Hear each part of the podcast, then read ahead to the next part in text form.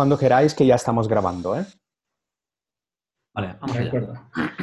Eh, buenas tardes, buenas tardes a todos, buenas y, lluviosas, lluviosas tardes. Eh, quería empezar agradeciendo a, la Junta y, evidentemente a, todos los ponentes el, esfuerzo que han realizado para, para mantener estas ponencias eh, que se debían de haber celebrado en el Congreso de, la Sociedad Valenciana, pero bueno, se, mantienen y se hacen en este formato webinar.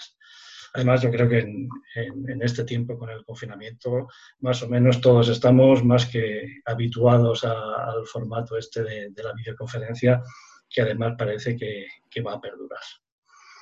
Con la diabetes no podemos hablar de, pandemia, pero casi podemos hablar de una epidemia mundial de, de salud pública, ya que está afectando pues, prácticamente a, 450 millones de, personas en, el mundo, de los que cerca de 7 corresponderían a España, lo que viene a ser más o menos un, 14% de, la población. Gran parte del peso de, esta enfermedad eh, corresponde a las complicaciones tanto macro como microvasculares. Y, de hecho la, la, nefropatía diabética pues es una de las complicaciones más frecuentes a lo largo de, la evolución de la enfermedad y va a afectar pues, a, cerca del 40% de, los pacientes diabéticos. De hecho, en, en España eh, llevamos ya varios, varios años siendo la diabetes la principal causa de, enfermedad renal crónica en estadios eh, avanzados y uno de, cada cuatro pacientes nuevos que, ingresan en programas de tratamiento sustitutivo renal, lo hacen por, esta etiología. La doctora Casán y, el doctor Gorriz nos van a presentar dos grupos de, fármacos, eh, los análogos del receptor del péptido, del, del similar al glucagón, el GLP-1, la doctora Casán, y, el doctor Gorriz, los antagonistas de, del cotransportador 2 de, la glucosa.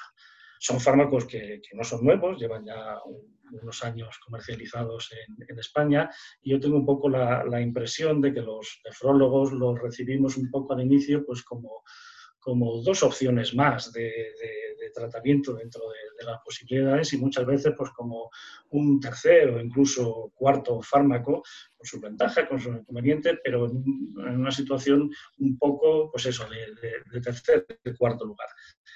Y es verdad que conforme han ido pasando los, años, han ido eh, subiendo escalones.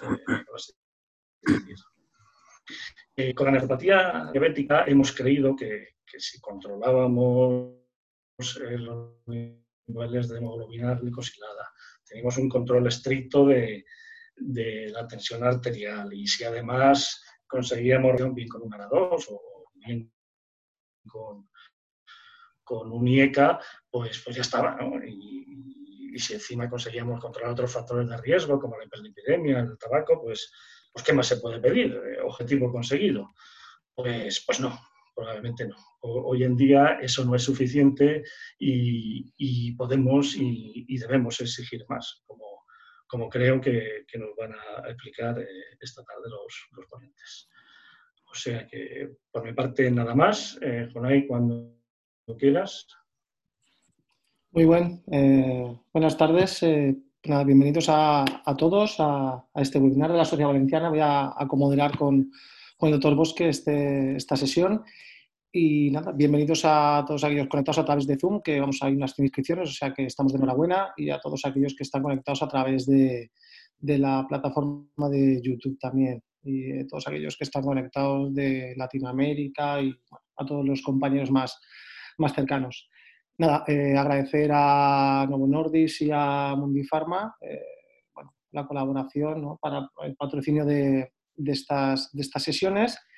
Y bueno, el primer ponente, eh, bueno, conocido por todos, obviamente, el doctor, doctor Gorriz, vamos, referente yo creo que el tema a nivel de enfermedad renal diabética, enfermedad renal crónica VIH y, y, bueno, actual presidente de la, de la Sociedad Valenciana y eh, jefe de servicio del hospital eh, eh, clínico, como, estaríamos aquí hasta los aplausos, yo creo, de las 8 para hablar del currículum, pues yo creo que no tiene ningún, ningún sentido hacerlo y bueno, nos hablará eh, de, seguramente los temas más novedosos, nos regalará perlas a las que nos tiene acostumbrados sobre los niveles del CGLP2.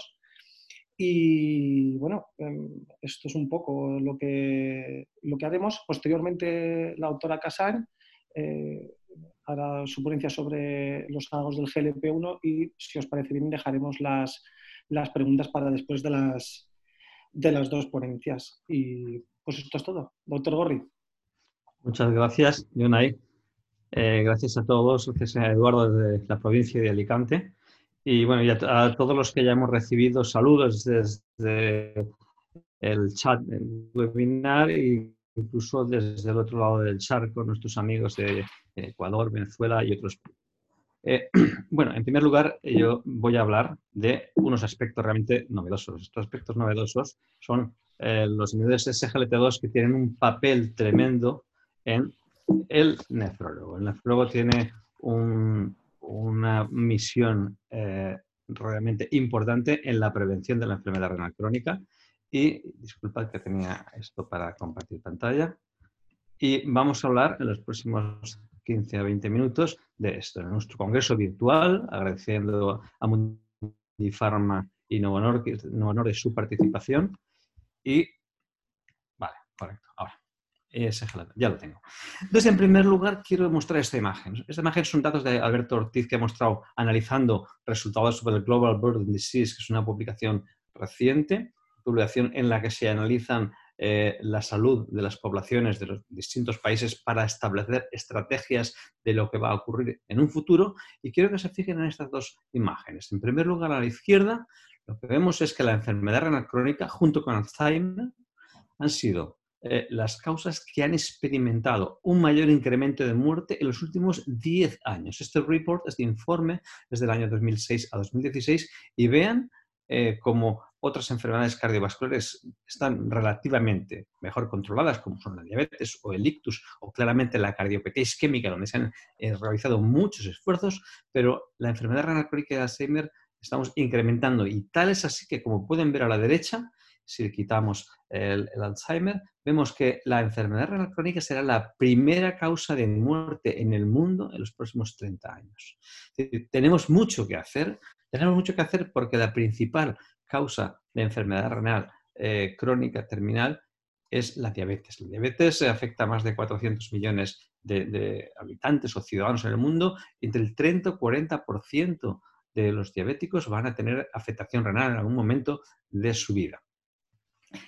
A lo largo de la historia, pues lo ha comentado Eduardo Bosque hace un momentito, pues nos conformábamos con bloqueo del sistema renina-angiotensina, incluso controlar la dislipemia, y hemos tenido un periodo en los últimos prácticamente 15 años, desde el 2000, que salieron los bloqueadores de eh, antagonistas de receptor de angiotensina 2, los, tres estudios hasta el 2015 que no hubo ningún dato positivo, todos los estudios fueron negativos hasta el 2015. De hecho, hemos participado ahí, pues Jonai, uno de nuestros moderadores, ha participado en varios estudios de los que ven aquí, eh, estando conmigo.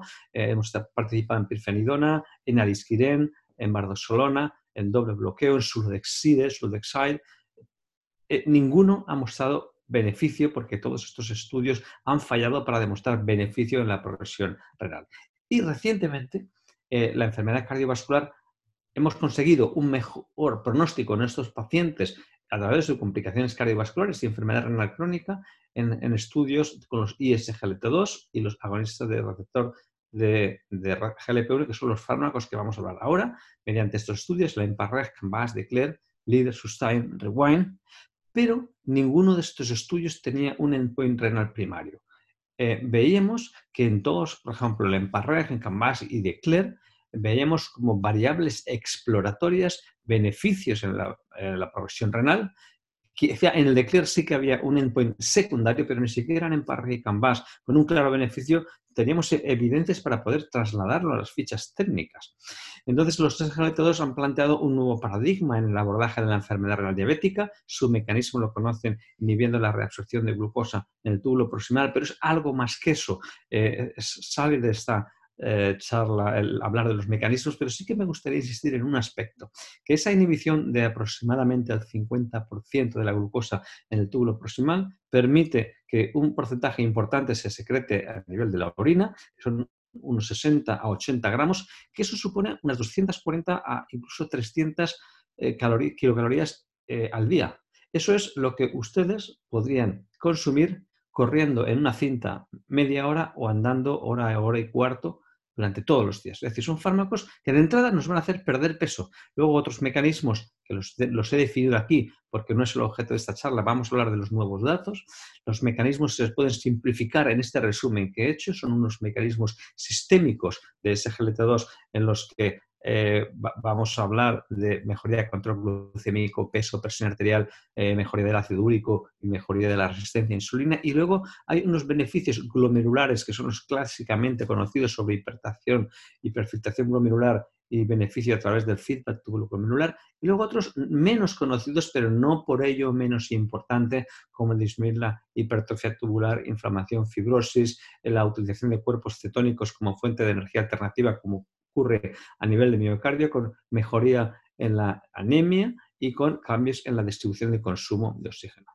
¿Cómo actúan sobre el filtrado glomerular o cómo, qué, resultados tienen en el filtrado glomerular? Mire, ya estudios como Canvas o como EMPARREC mostraron que en todos los niveles de filtrado glomerular, eh, con buenos filtrados, con leve disminución o filtrados algo levemente disminuidos o moderadamente disminuidos, el fármaco y ese conseguía beneficio respecto al placebo, incluso con función renal bastante conservada, como pueden ver arriba. Eh, ¿Cuáles son los resultados en albuminuria? Pues miren, en esta imagen podemos ver datos de Canvas, canagliflozina, datos de Emparreg, también existen datos eh, de Claire, pero no están publicados, por eso no los he puesto aquí. Son, pueden ser similares. No me digan que no son prácticamente idénticos los datos de normoalbuminuria de ambos estudios o de micro o incluso de macro. En, siempre existe beneficio incluso en pacientes normoalbuminúricos. La reducción de albuminuria es mayor con el ISGLT2 que con el placebo. Y es importante que aquellos pacientes que tienen mayor grado de albuminuria, con macroalbuminuria, se establece una estabilización a lo largo del tiempo.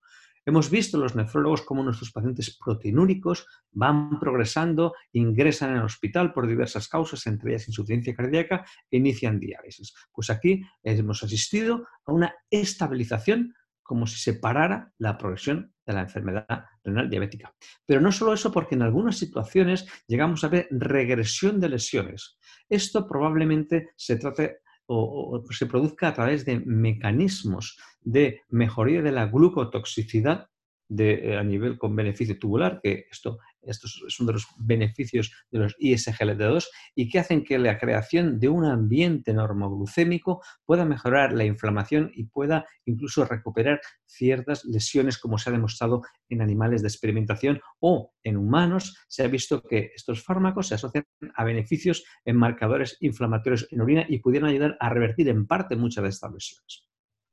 Pero ¿qué, qué estábamos esperando los nefrólogos? Esto, un estudio con endpoint renal primario.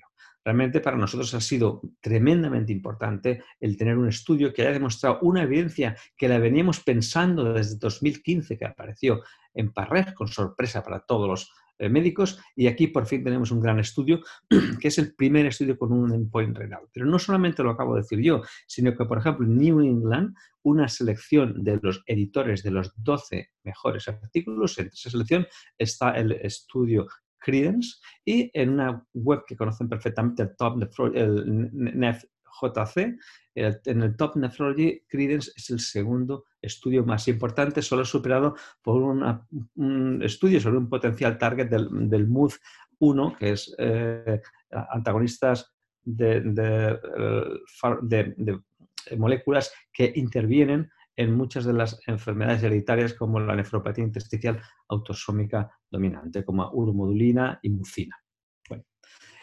¿Qué aporta de nuevo Clínicas? Bueno, los estudios previos de Claire Camas en Parreg estaban aquí a la izquierda, en verde, en una situación muy cómoda. Nadie se había atrevido a arriesgar. Generalmente los pacientes con filtrados bajos son excluidos de los eh, ensayos clínicos y por ello no teníamos evidencias. De hecho, como pueden ver aquí, eh, un hard outcome o con outcome duro, como es el inicio de diálisis, solamente se había visto en 11 pacientes de Emparreg, es decir, prácticamente en menos de 50 pacientes cuando se habían incluido 30.000 pacientes. En cambio, en CRIDES, con poco más de 4.000 pacientes, filtrados más bajos, con pacientes proteinúricos de casi un gramo de media, 176 pacientes iniciaron diálisis. Es decir, un estudio muy arriesgado en población de mucho riesgo cardiovascular y renal.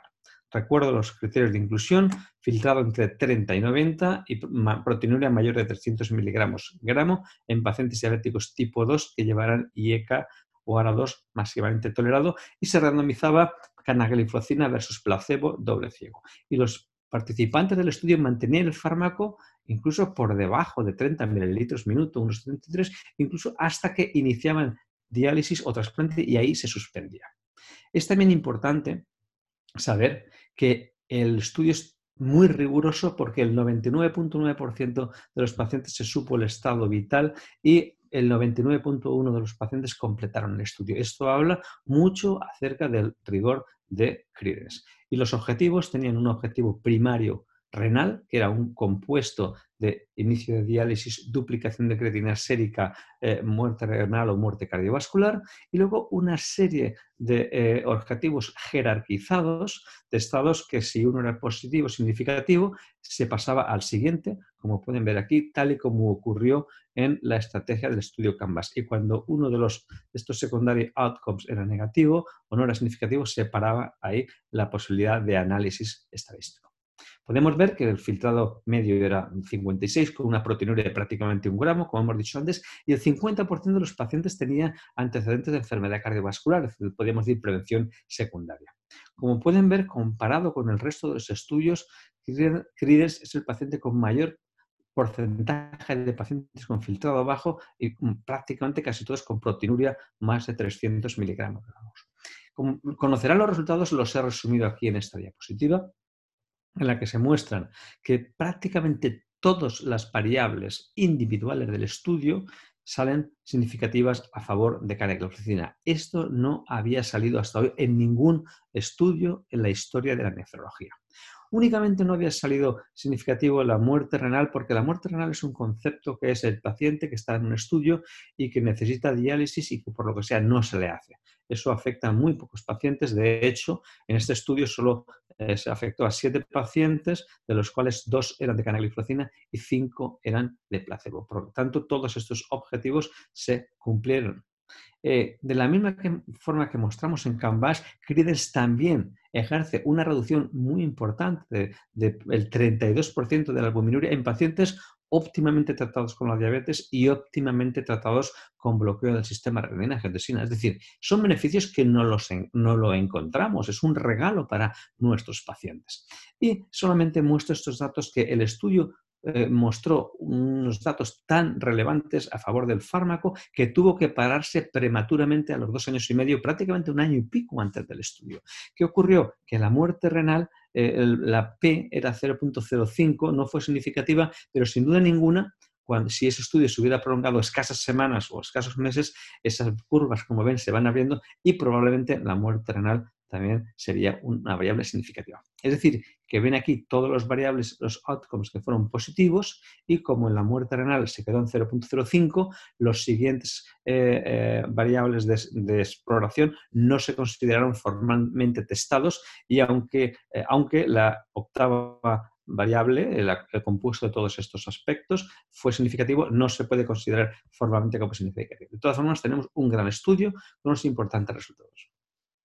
Estos aspectos sí que quería destacarlo. Esto se mostraba en, un, congreso, lo mostró el doctor eh, Brendan Neuen, y posteriormente, y, en el, y algunos estaban relacionados o mencionados en el material suplementario, pero aquí está una gráfica muy bonita. Lo que quiero mostrarle tanto a la izquierda como el análisis de filtrado, aquellos pacientes con filtrados bajos, como ven aquí a la derecha, eran los que experimentaban más diferencia con los eventos. Eh, no entiendo por qué se nos ha excluido de los ensayos clínicos a pacientes con filtrados por debajo de 45 cuando eran los que más eventos hacían y cuando eran los que más beneficios se conseguía del fármaco versus el placebo. Una reducción importante del 52%.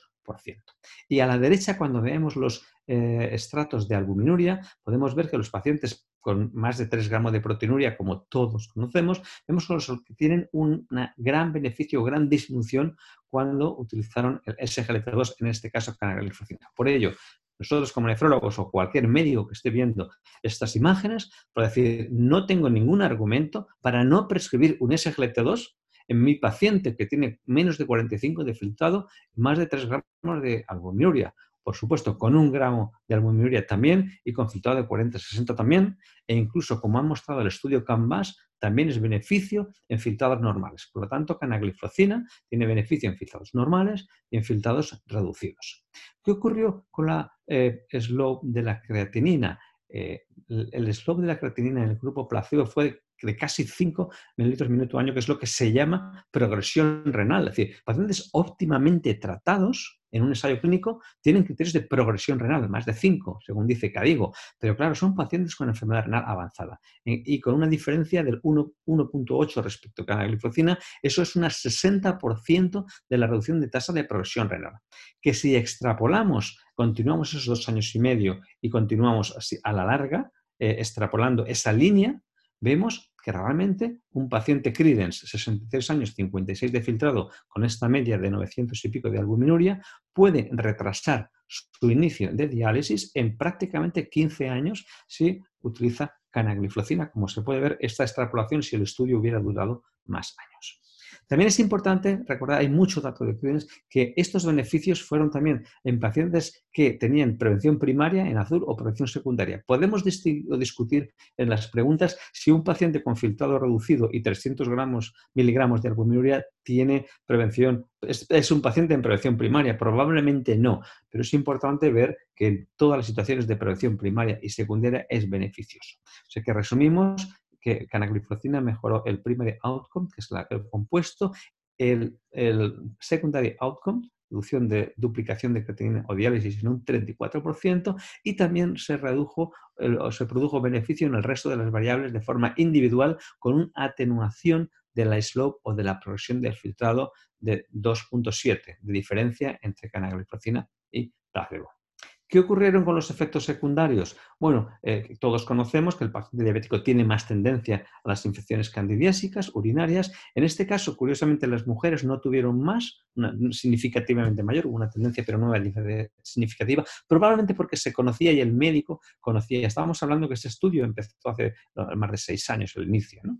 cinco años. Y quizá en los hombres sí que hubo una mayor eh, incidencia de infecciones genitales de palanitis, probablemente porque a lo mejor no les informamos de la posible existencia y que extremaran las medidas higiénicas, sobre todo al principio y cuando tenían una glicada más elevada. Obviamente también presentaron mayor cetoacidosis con un número muy pequeño y pequeño cuando se daban situaciones intercurrentes agudas y de gravedad y lo podemos comentar en la discusión. Definitivamente el tema de las amputaciones con canagliflozina queda zanjado en este estudio, que esto es un estudio, es un estrés para testar a aquellos pacientes de más riesgo, como los pacientes con enfermedad renal diabética con insuficiencia renal. No hubo diferencia significativa, por lo que podemos cerrar la duda sobre canagliflozina y las amputaciones. El siguiente punto es qué pasa a los pacientes con filtrado bajo. Este, esta publicación está realizada hace una semana del grupo de Melbourne, de, Jardine, McJardine, y entonces analizaron, vamos a comparar en el estudio Credence pacientes con filtrados entre 60-90, 45-60 en verde y 30-45 en azul. Entonces vieron que esto es tremendamente interesante. En pacientes con filtrados bajos, obviamente cuando hablamos a la izquierda del control de la hemoglobina glicada, cuanto menor filtrado, había menor reducción en la glicada. Es lógico, tenemos menos superficie de filtración glomerular y menos posibilidad de bloquear la reabsorción de glucosa. Y eso es lógico. A medida que baja el filtrado, disminuye la eficacia de la reducción de la glucosa. Pero, en cambio, no mm, existió una disminución del beneficio ni en la presión arterial sistólica, que incluso se redujo más en los pacientes eh, con filtrado bajo. Y les puedo adelantar que se ha enviado un paper de CRIDES e hipertensión arterial, está submitted, estamos esperando respuesta y estos datos lo podrán ver con más, con más eh, detenimiento. No existe una diferencia en el peso, en todos los pacientes se redujo el peso independientemente del grado de filtrado y en todos se produjo un beneficio de la albuminuria. A esto he de añadir también que el beneficio se produjo en pacientes con glicadas más bien normales o glicadas más elevadas. Lo mismo ocurrió dependiendo de, eh, en, estas variables, en los tres grados de, o estratos de filtrado glomerular. Por lo tanto, tanto las variables individuales como las variables compuestas fueron beneficiosas a favor de canagliflozina en los pacientes con filtrados bajos y según estratos. Es decir, que canagliflozina redujo la tasa de progresión en todos estos tres subgrupos que hemos analizado y se ha visto en el paper este de Jason de hace una semana.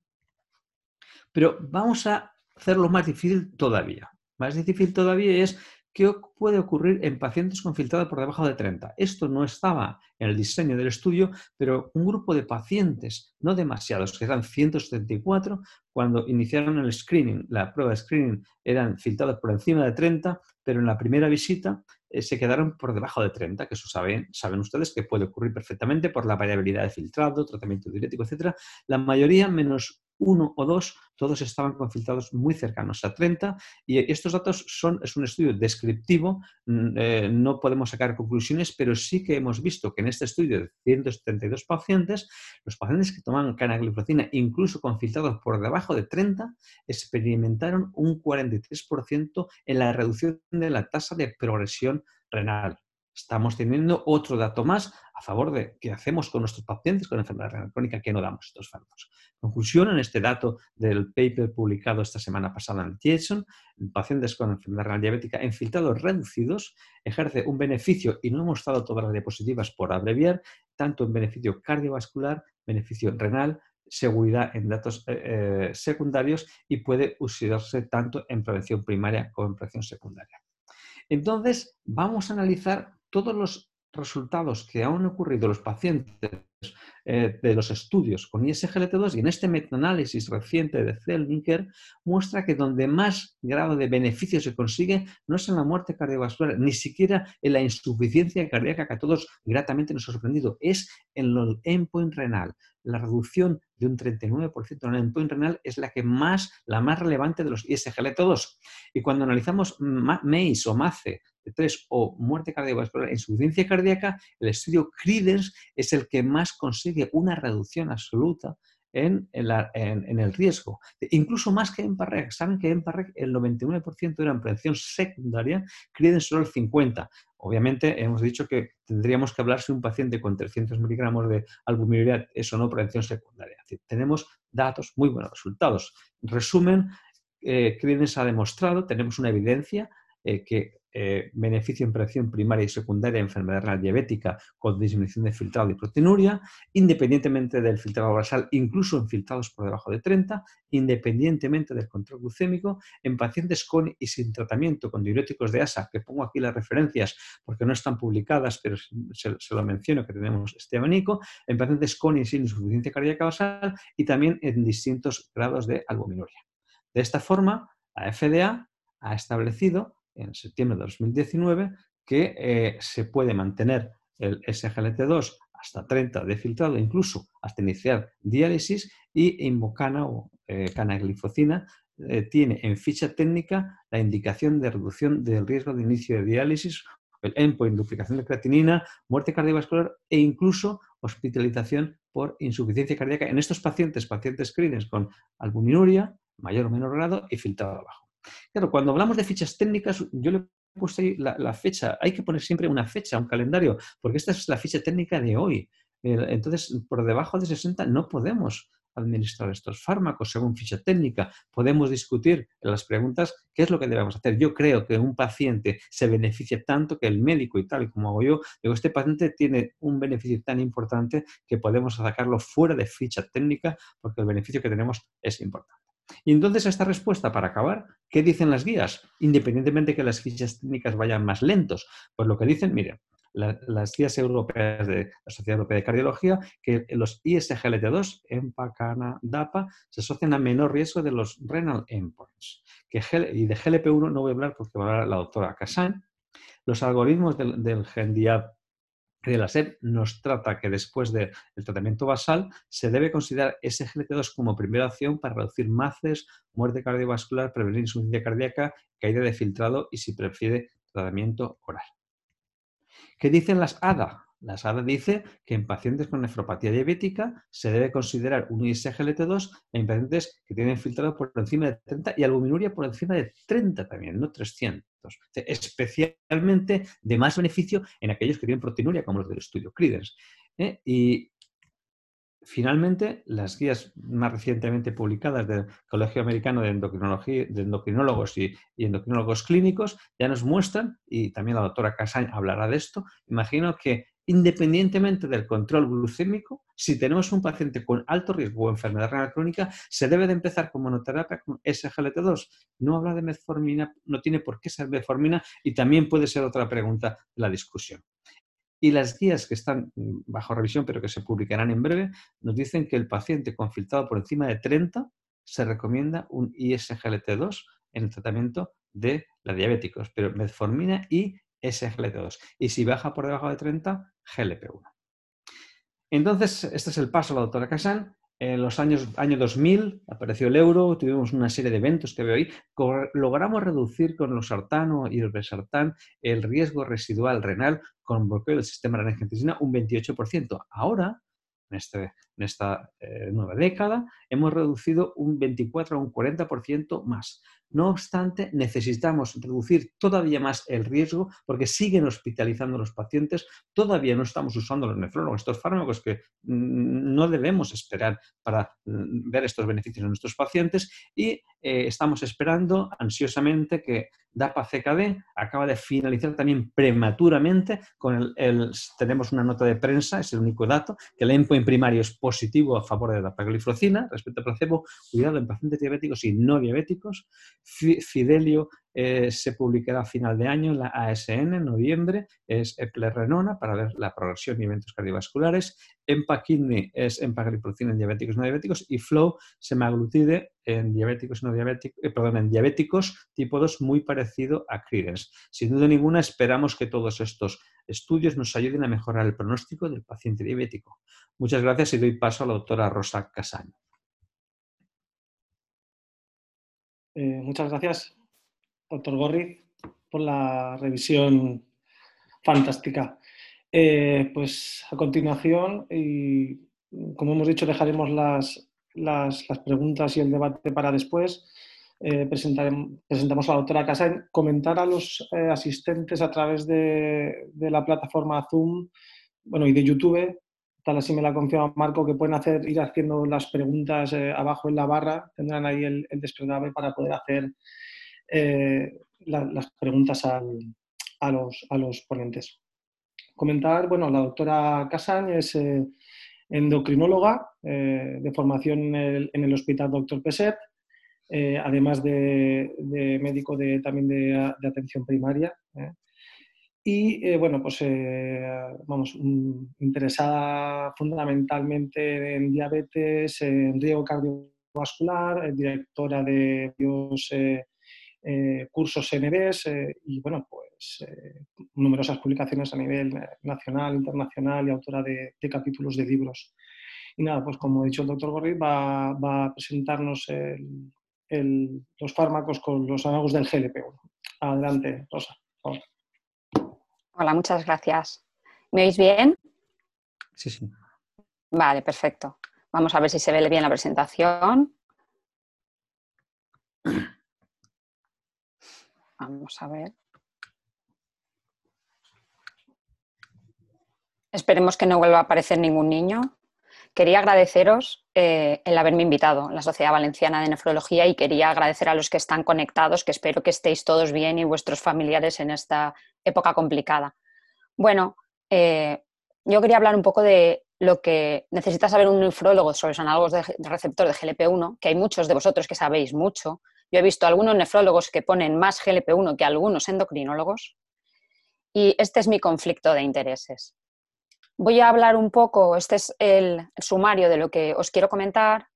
En cuanto al mecanismo de acción de los análogos del receptor de GLP-1, yo creo que es bastante conocido porque empezamos a conocer este mecanismo de acción con los inhibidores de PP4, con la ingesta y una secreción a nivel de intestino delgado de incretinas que en, el páncreas aumentan la secreción de insulina y disminuyen la secreción de glucagón. Y estas incretinas, como el GIP y el GLP-1, se eliminan con la enzima de PP4. El inhibidor de PP4 lo que hace es bloquear esta enzima para que no se degrade y dure más tiempo. Digamos que es un tratamiento fisiológico, intentar restaurar la fisiología.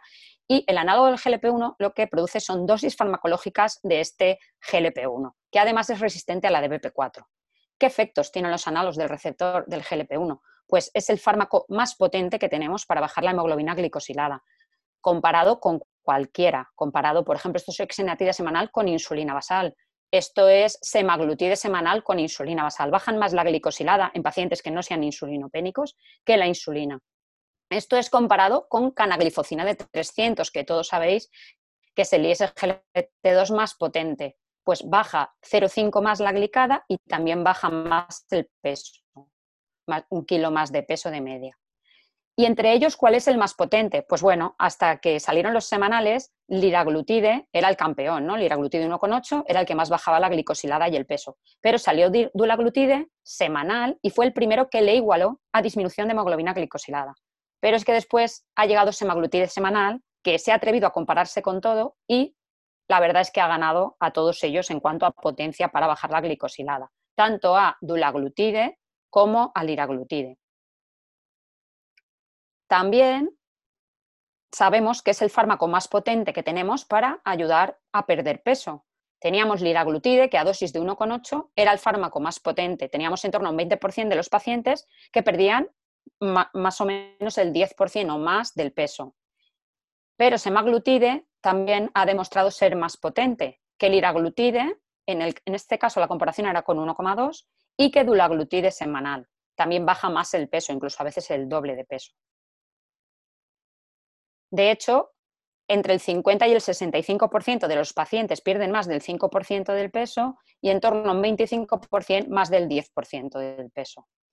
Sobre la presión arterial también bajan la presión arterial sistólica. Tienen efectos beneficiosos sobre los lípidos que son discretos, pero que nos producen beneficio. Sobre todo bajan los kilomicrones y entonces con esto baja colesterol total y LDL y también triglicéridos.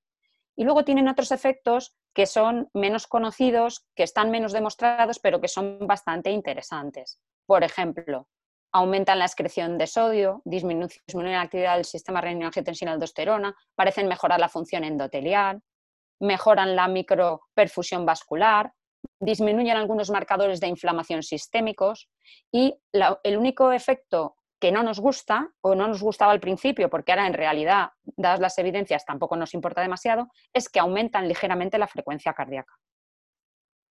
¿Qué beneficios han demostrado estos fármacos a nivel cardiovascular? Mm, nos interesan mucho los beneficios a nivel cardiovascular porque si hay un paciente que tiene enfermedad cardiovascular es el paciente con diabetes y enfermedad renal, sea enfermedad renal micro, macro, macroalbuminuria y sobre todo si encima tienen insuficiencia renal. Entonces, sabéis que desde hace unos años hay una obligación de cualquier fármaco que sale para la diabetes de que haga un estudio de seguridad cardiovascular. Entonces, ellos lo que tienen que demostrar es la no inferioridad, es decir, que por poner este fármaco los pacientes no tienen más eventos adversos cardiovasculares mayores, que son los MACE o MACE, que son los Major Adverse Cardiovascular Events. Estos se componen de infarto agudo de miocardio no mortal, ictus no mortal o muerte cardiovascular.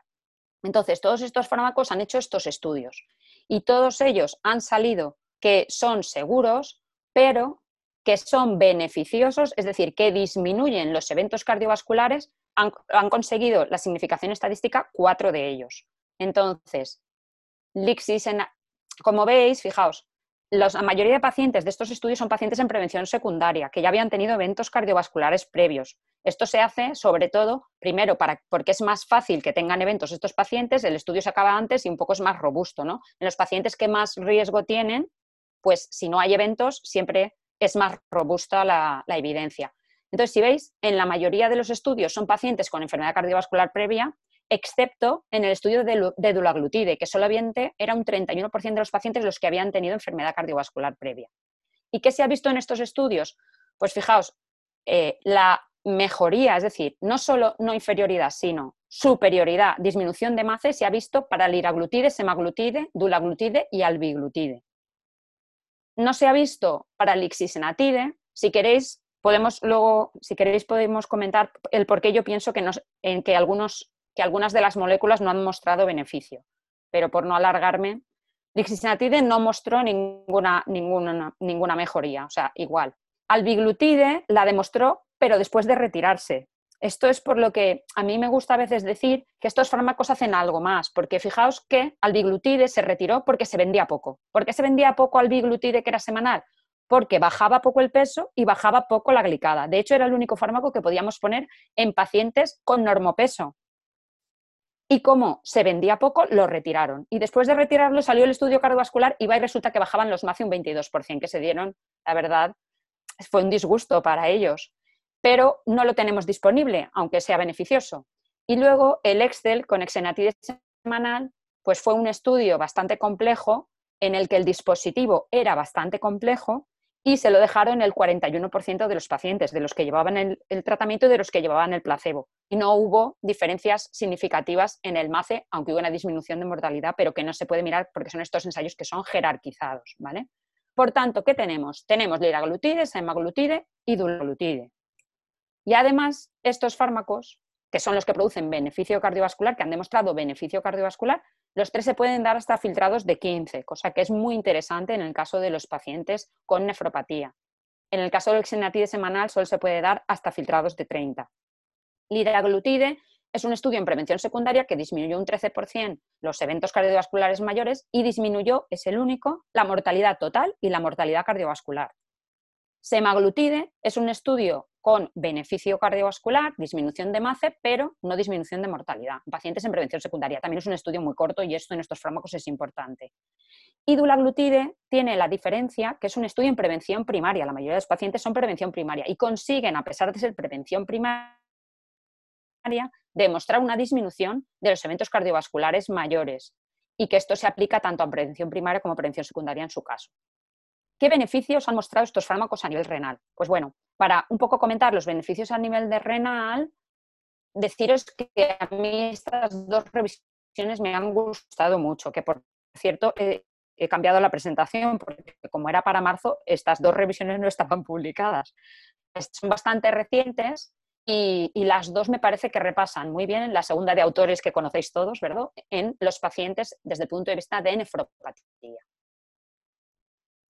claro, tenemos mecanismos que son conocidos que van a disminuir la frecuencia de enfermedad renal, como si disminuye la glucemia en azul, si disminuye la hipertensión, si mejoran los lípidos y disminuye la obesidad, la, insulinoresistencia mejora, pues lógicamente va a haber menos deterioro de la función renal, menos macroalbuminuria, metroalbuminuria. Hay otras cosas menos demostradas, como eh, la mejoría en la retención de sodio o la disminución de la hiperfiltración glomerular, que también son muy interesantes. Y luego también hay menos evidencias, pero apuntan bastantes datos en la mejoría de la inflamación y la disminución de la hipoxia renal. En este trabajo que os estaba comentando, que, son de los autores tan conocidos que tenemos por aquí, ¿vale?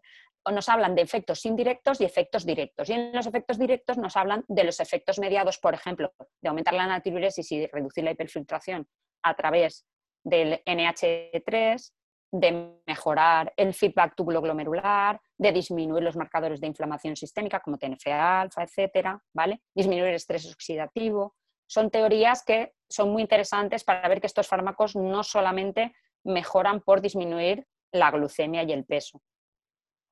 Y luego en el otro estudio que os he dicho, me gusta mucho que repasan todos los estudios que son interesantes desde el punto de vista renal de los análogos del GLP-1 y ponen todos los estudios que hay desde el punto de vista cardiovascular y luego ponen también el AWAR 7. El AWAR 7 es un estudio con dulaglutide que son en pacientes con insuficiencia renal y por eso lo ponen aquí también. En todos los estudios lo que se ve es semanal, curiosamente, pero sin embargo en exenatide semanal sí que se ve mejoría de la variable compuesta renal, que es esta que hacen de disminución de entre el 30 y el 50 del filtrado glomerular, muerte renal, muerte cardiovascular, entrada en diálisis, esas variables compuestas que sabéis que ponen que son objetivos secundarios. Y también mejoró esta variable compuesta en Sustain 6, en semaglutide, y en el AWAR 7 con dulaglutide. Os voy a dar unas pinceladas de estos estudios que os he comentado porque me parecen interesantes. El estudio AWAR 7, que es de dulaglutide, es pacientes que podían llevar antibióticos orales e insulina rápida, curiosamente, a los que se le añadía insulina lenta, glargina o dulaglutide. Y eran pacientes que ya tenían enfermedad renal crónica, estadios 3 y 4. Había un 30% que tenía filtrados entre 15 y 30. Entonces comparaban añadir glargina versus añadir dulaglutide. Y lo que se ve en este estudio es que si la parte de arriba dice que la glicosilada baja de manera similar, un poquito más con dulaglutide, pero de manera similar en todos los grupos, la glucemia en ayunas baja más con insulina basal, el peso evidentemente baja con dulaglutide y sube con insulina y lo que se ve es que los pacientes disminuyen el cociente albúmina creatinina con dulaglutide y no con insulina. Y esto es sobre todo más importante en los pacientes que de inicio tenían macroalbuminuria. Pero no solo la macroalbuminuria, sino el filtrado. En los pacientes que llevan dulaglutide versus los pacientes que han empezado con insulina, la caída del filtrado es mucho menor en los pacientes que llevan dulaglutide que en los que llevan insulina. Y esto ocurre también, sobre todo, en los que ya empiezan a tener problemas, ya tienen macroalbuminuria. Y en el Sustain 6 se, se hizo un subestudio que se publicó como póster. En el Sustain 6 claramente disminuye eh, la, la micro y la macroalbuminuria, pero para ver el filtrado eh, publicaron un póster de Tina Bisbol, que está aquí recogido mucho más bonito que el póster, que lo que se ve es que los pacientes que llevaban semaglutida versus los que llevaban placebo, su filtrado glomerular tenía mm, disminuía menos que en los que llevaban placebo y sobre todo si estábamos hablando ya de pacientes que tenían un filtrado inicial menor de 60. Es decir, que también los pacientes que están peor desde el punto de vista renal se benefician más de estos tratamientos. El estudio FLOW, que ya lo ha nombrado el doctor Gorriz, es un estudio con semaglutide que yo creo que nos va a sacar más de dudas de los posibles beneficios renales que pensamos que pueden tener estos fármacos, porque el endpoint primario va a ser renal. Y os quería comentar una sola diapositiva de un subestudio reciente que ha salido del líder. El líder es el estudio cardiovascular del liraglutide, que es el que os digo que se veía disminución de masa y disminución de mortalidad. Entonces, lo que han hecho es buscar unas, qué variables definen más la disminución de MACE. Han hecho un estudio multivariante para ver cuál de ellas tiene más potencia, cuál de ellas se asocia más a la disminución de los eventos cardiovasculares mayores. Y han salido dos variables independientes, que son la glicosilada y la disminución del cociente albúmina creatinina. Esto sabéis que son que es un estudio, un subestudio y son cosas exploratorias. No hablamos de causalidad, pero me ha parecido interesante traerlo. Experiencia con estos fármacos en trasplante renal, que imagino que, tendremos gente que, trabaja en trasplante renal.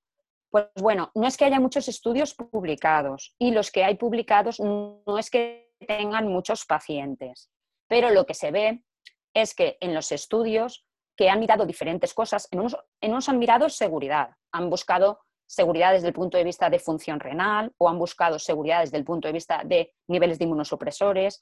Otros han buscado eficacia, ver si realmente en estos pacientes sigue disminuyendo la glicosilada y el peso, que sí lo hace, ¿vale? Y un poco el, más, el estudio más grande es el estudio de dulaglutid, el último que tenéis ahí, con 63 pacientes, que es un estudio de 63 pacientes con trasplante de órgano sólido, de los cuales el 80% era trasplante renal. Un poco lo más destacado en estos estudios se plantean, porque ahí están mezclados los pacientes, están mezclados los pacientes que tenían diabetes previo al trasplante y los que hacen diabetes post-trasplante. Entonces se plantean si es útil en la diabetes post-trasplante. Y como hay muy pocos pacientes en cada grupo, pues no dan conclusiones claras, pero sí que parece por la fisiopatología de cómo funciona la hiperglucemia en la diabetes post-trasplante que estos fármacos pueden ser útiles porque van a mejorar la glucemia basal y la postprandial.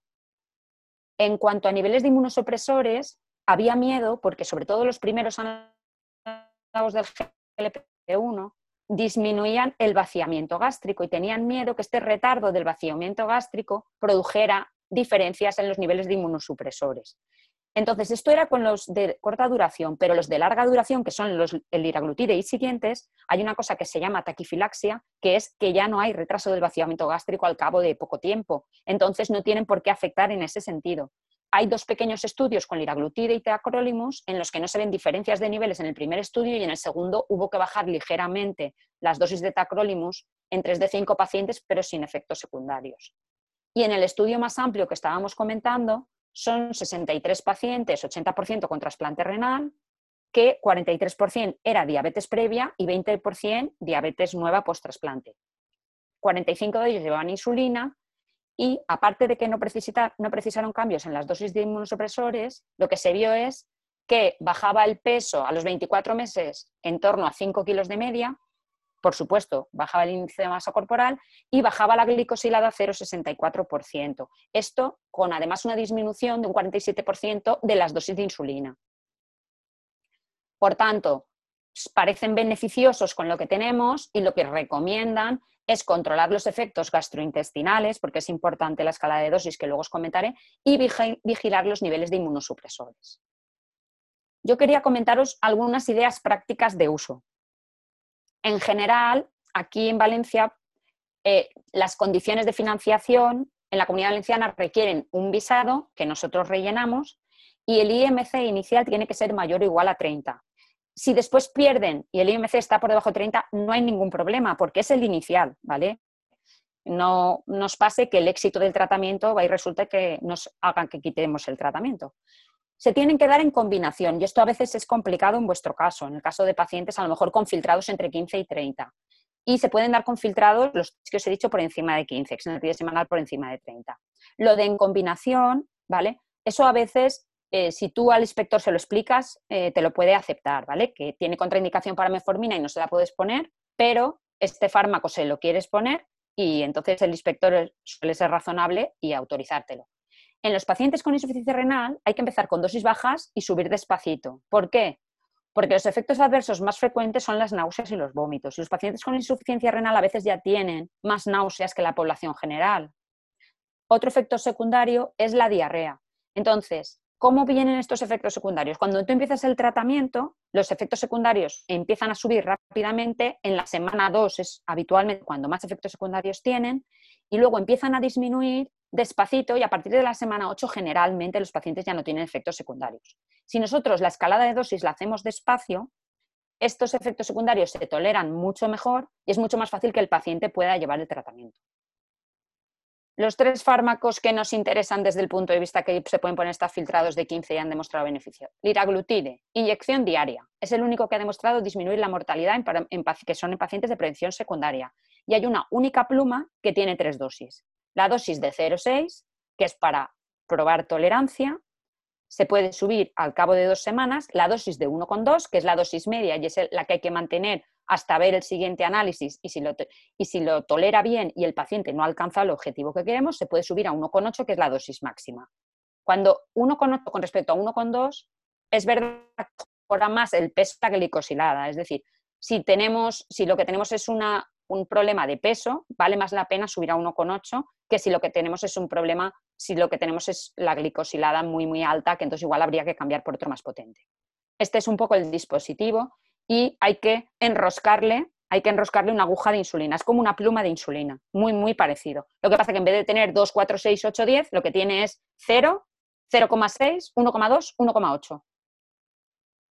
Dulaglutid es una inyección semanal y es el único que ha demostrado disminuir los eventos cardiovasculares mayores en pacientes en prevención primaria, también en secundaria, pero es el único de primaria.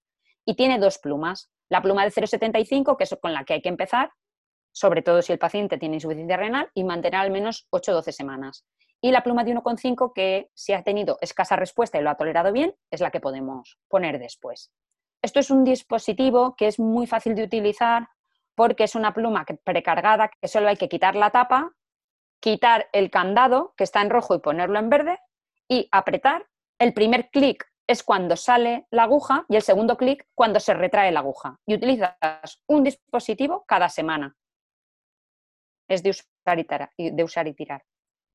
Y semaglutide semanal es el más potente que os comentaba y ha demostrado disminuir los eventos cardiovasculares mayores en pacientes en prevención secundaria. Tenemos tres plumas de semaglutide semanal. La pluma de 0,25, que es la que con la que hay que empezar en pacientes con insuficiencia renal, y hay que mantenerla al menos seis semanas en pacientes con insuficiencia renal. Tiene seis dosis, aunque dicen que es para cuatro semanas, tiene seis dosis largas, ¿vale? Luego está la de 0,5, que es la dosis habitual, y luego la de un miligramo, que es la que utilizaremos si no hemos llegado a nuestro objetivo con 0,5, pero que aunque en la ficha técnica dice que tú progreses 0,25 un mes luego 0,5 durante tres meses, reevaluar y si no es suficiente, subas a 0,5, nosotros ni siquiera en pacientes sin insuficiencia renal vamos tan rápido, sobre todo de 0,5 a 1. ¿Por qué? Por la tolerancia, ¿vale? Entonces, os voy a dar el mareo del día, que es el semaglutide y los clic, ¿vale? A ver, yo les explico a los pacientes y inicialmente a las educadoras, claro, esto es proporcional. ¿Vosotros os acordáis las plumas de insulina de antes que iban de dos en dos y cada vez que cambiabas hacía clic, clic, clic, clic? ¿Esto es sonido que hacía cuando cambiabas? Pues esto es lo mismo semaglutide, lo único que no tiene rayitas, ¿vale?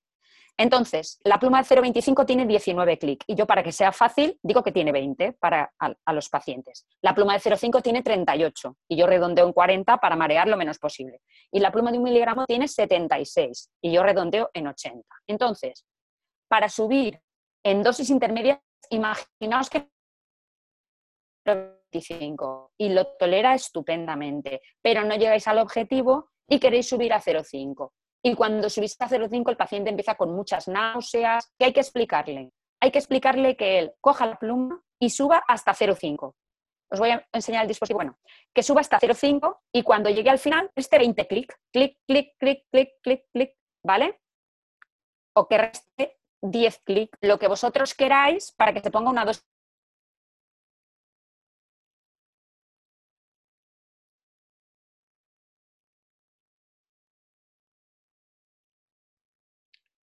No sé si hemos perdido a la autora Casán. Eh, creo, creo que con tanto clic eh, se ha, se ha desclicado internet o algo, no sé, parece que hemos tenido un problema con, Sí, he- hemos con la doctora perdido Casán. y probablemente depende de su, de su línea de internet. de su internet. Así Sí. si, si quieres, mientras intentamos resolverlo, no sé si queremos Si quieres- con una rueda de preguntas Sí, sí. O Vamos si queréis ver. hacer un comentario vosotros. Sí, eh, bueno, yo una pregunta que quería comentar era por un tema de los halagos de los GLP-1, pero bueno, eh, podíamos comentar, eh, si igual doctor Gorriz está tanto, igual doctor Gorriz es que estará hablando con la doctora Casán. José Luis, ¿estás ahí? Creo que está, No, José creo que Luis está, está en silencio. Yo, Sí, si está quieres- hablando con Rosa. que está hablando con ella. Está hablando con ella, se conecta ahora por un tema técnico porque parece que tiene una mala wifi en casa y, enseguida se conecta. No obstante, creemos que est- estamos con un, fármaco que para los nefrólogos eh, tiene una importancia enorme. Mientras Rosa- Mientras José Luis, si quieres, lo digo porque era una de las preguntas que ha llegado. Alguien Vale. quería volver a insistir sobre lo que eran el filtrado glomerular en los, en los CGLT2, cuáles eran las indicaciones por ficha técnica. Si puedes a lo mejor volver a poner las Vale, diapositivas correcto. que habías utilizado. Vale. Eh, bueno, no hace falta que la ponga, si queréis la pongo, pero eh, el filtrado glomerular, eh, en es- según ficha técnica, disculpa, según las fichas técnicas, eh, tenemos hoy, a fecha de hoy, que es 60. ¿eh? 60 es la ficha técnica. Uy, perdón. 60 es la ficha técnica, pero en las agencias en Estados Unidos, por ejemplo, está, eh, en algunos países de Europa está disminuye- disminuyendo la indicación porque desde luego que tenemos suficientes evidencias grado A para utilizar no solamente eh, hasta 45, sino hasta 30. ¿eh? Perdón, estamos aquí. Mm, Ficha técnica. Vale. Son las guías.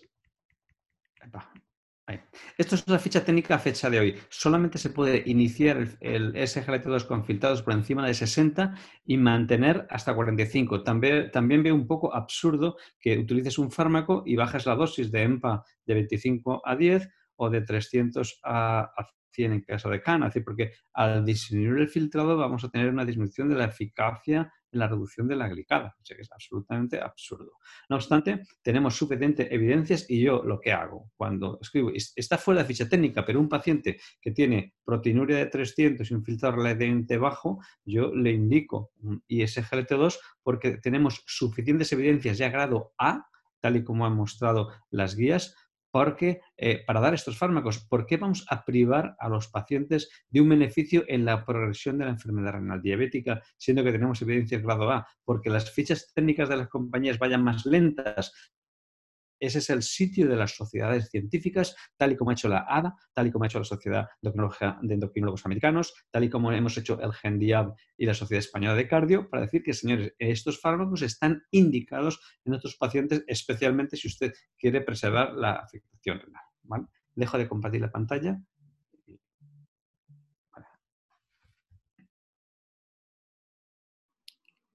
Muy bien, muchas gracias, eh, José Luis. Mm, a la espera de que la doctora Casan... ¿Estáis con Rosa ya? No, Rosa sigue con problemas. No, no, no, no tenemos. Intenta probar que estemos. Vale, entra, por favor. Está intentando de nuevo conectarse. Vale. si queréis otra pregunta para José Luis que, han, hecho por el chat. No sé si, si me está escuchando. No, sí, yo, perdona, sí, os estoy escuchando. sí, sí, han, preguntado sobre, sobre el uso con filtrados menores de, de 30 mililitros minuto. Bueno, en efecto, las guías solo se atreven a indicar, eh, atreven a indicar con filtrados hasta 30. ¿Por qué? Porque el estudio Credence, que es el único estudio que ha utilizado filtrados bajos, eh, eh, estaba indicado hasta 30. Pero ¿qué ha ocurrido? Que en su grupo de ciento y pico, 174 pacientes del estudio Credence eh, que, iniciaron por debajo de 30, se mostró beneficio y además hay varios subanálisis de ensayos clínicos, tanto de dapagliflozina como con... Ahora me veis. Ahora sí, que entonces en esos pacientes lo que se ha mostrado es que también existe beneficio. Necesitamos sin duda ninguna otro ensayo clínico para indicar en estos pacientes para ver si realmente existe algún tipo de, riesgo o no, porque en los 174 pacientes de Credence no ha habido eh, efectos relevantes respecto a seguridad. Repito que son 174 pacientes y no podemos dar una indicación generalizada. Yo creo que me conformaría con que los pacientes tuvieran un SGLT2 hasta 30 y vamos a esperar nuevos ensayos para tener datos por debajo de 30. Rosa, cuando quieras, por favor, vuelve a tu la situación. Perdonad, pero no sé qué ha pasado con el wifi. Eh, vamos a ver si puedo acabar, quedaba muy poco, la verdad. Nos hemos quedado, lo digo porque igual no sabes en qué momento te has perdido, por los clics, por los clics, de acuerdo. Ah, el último, de los clics. ¿Soportáis los clics? Sí. Vale. La pues, eh, desafortunadamente sigues habiendo problemas de, de conexión. Vamos, la idea era gramo y luego le dices que se quite 20 para que se ponga una dosis entre 0,5 y un